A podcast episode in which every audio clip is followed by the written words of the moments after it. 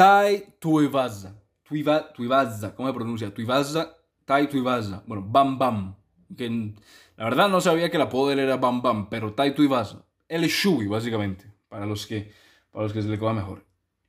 Tai Tuivasa, yo creo que es el clarísimo ejemplo de que importa lo que uno haga dentro del octágono, porque pues al final es un deporte y uno necesita competir y necesita pues al final tener esa, esa noche dentro del octágono y competir y ganar, pero importa de igual o mayor manera lo que se haga dentro y fuera de, ese, de esa jaula.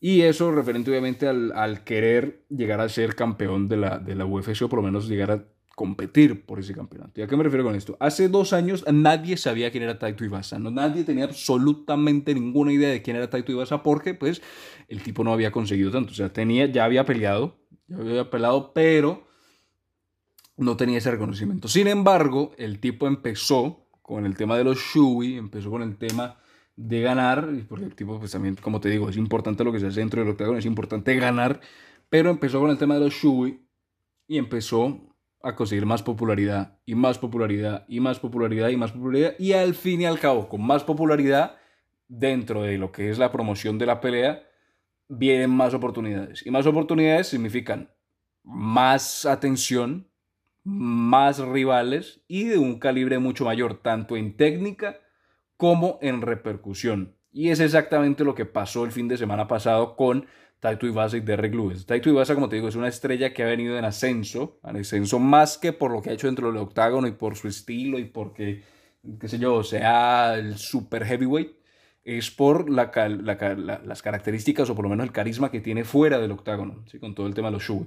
El tipo consigue esa popularidad, pelea contra Derek Lewis y no solamente pelea contra Derek Lewis, que era del top 5 de la división de los pesos pesados, sino que también llega y le gana a Derek Lewis en una pelea que fue, la verdad, bastante cerrada y llegó incluso a estar perdiéndola. Si no estoy mal, en el primer asalto, Taito Ibasa pierde la pelea contra Derek Lewis. Pero el tipo vuelve, se recupera y lo noquea. Ahora, teniendo eso en cuenta, hay que tener el caso de que el campeón de la división es Francis Ngannou. El retador número uno era Cyril Gain. A eso se le suma que está Steve Miocic, que uno podría llegar a decir, bueno, es el número dos. Y de tercero, en el tercer ranking está Taito Ibasa. Sin embargo, si uno se pone a ver, bueno, entre Stipe Miocic y Taito Ibasa, uno sabe que Miocic, entre comillas, se lo comería. ¿sí? Se lo comería, se, se lo vuelve nada a, a Taito Ibasa. Pero, aún así, Taito Ibasa, o sea, el hecho de que Taito Ibasa sea el tercer mejor peso pesado en la actualidad dentro de la UFC es algo que se dice, pero no se cree por a lo mejor el estilo de pelea que tiene. Porque al final uno sabe que todos los pesos pesados son grandes, que si pegan una nítida, van para el piso del oponente y se acaba la pelea. Pero, pero no todos son necesariamente así o no todos son tan cerrados porque está el caso de Stipe Miocic, que es un tipo que más allá de pegar una y mandar a todo el mundo para el piso, es un tipo que es dominante tanto en el wrestling como en el ground and pound y demás, por lo que tiene un juego más variado y es más dinámico, ¿sí? es mucho más dinámico. Entonces, vos te pones a ver decís, Taito Ibasa sí, es, es, es el top 3, es popular, es una estrella en potencia, sí, pero al momento de, de, de, competir, Taito Ibasa le puede llegar a hacer pelea a un Francis Engano, le puede llegar a hacer pelea a un Cyril Game, le puede llegar a hacer pelea a un Stipe Miocic y le puede llegar a hacer pelea a un John Jones. Cuando vos empezás a decir eso, ya te generan dudas, ¿sí? Ya el tema de la popularidad te empieza a hacer ruido en el oído.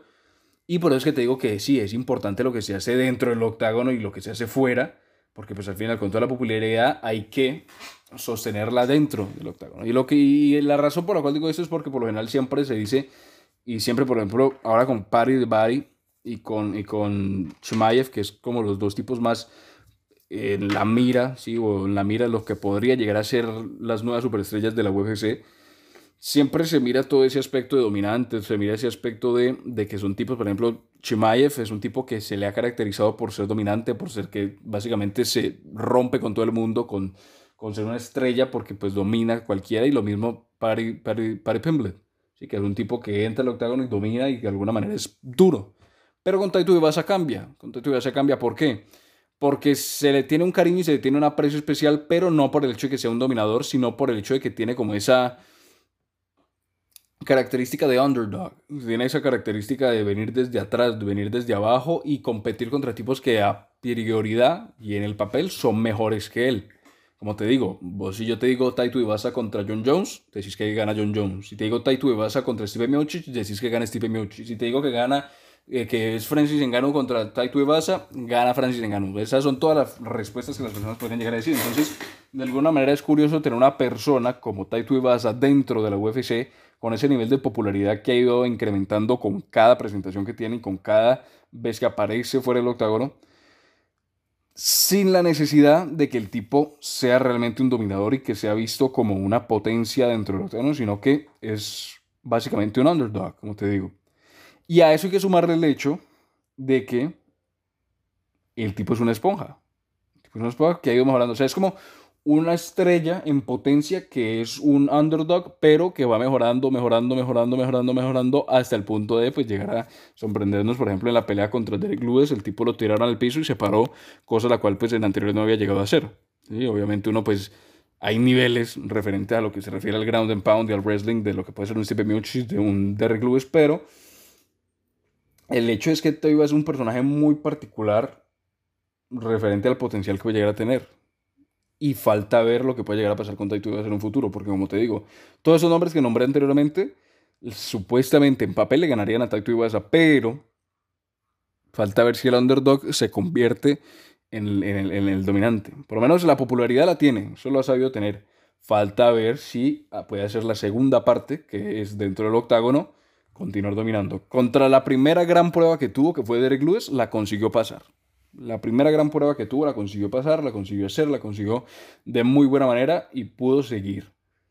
Falta ver si más adelante, con las Francis Nganus, con los Serial Games, con los John Jones y con los Stipe Miocic, también puede pasar esas pruebas. Porque ahora, como te digo, Taito Ibasa es el tercer mejor heavyweight o peso pesado de la división en UFC. O sea que es el tercer mejor heavyweight en el mundo.